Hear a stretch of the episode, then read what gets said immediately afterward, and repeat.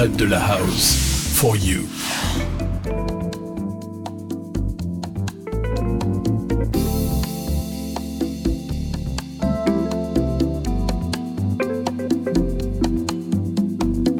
She wakes up early every morning just to do her hair now because she gets y'all.